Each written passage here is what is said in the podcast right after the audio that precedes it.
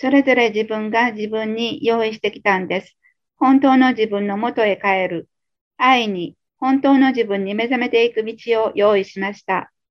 肉という形を用意して、環境を用意して、悩みながらも、苦しみながらも、自分のその切なる思いを遂行していくためにです。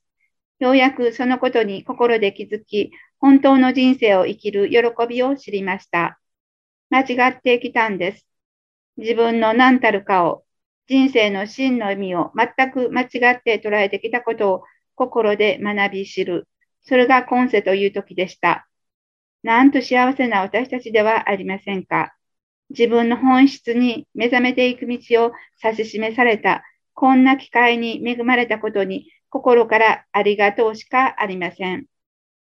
真っ暗闇の中で苦しみ続け、狂い続けるしかなかった心に、ようやく本当のぬくもり、本当の喜び、本当の安らぎの世界を届けることができる、そういう時を迎えているんだということを喜んで喜んで受けていきましょう。形を見れば厳しい。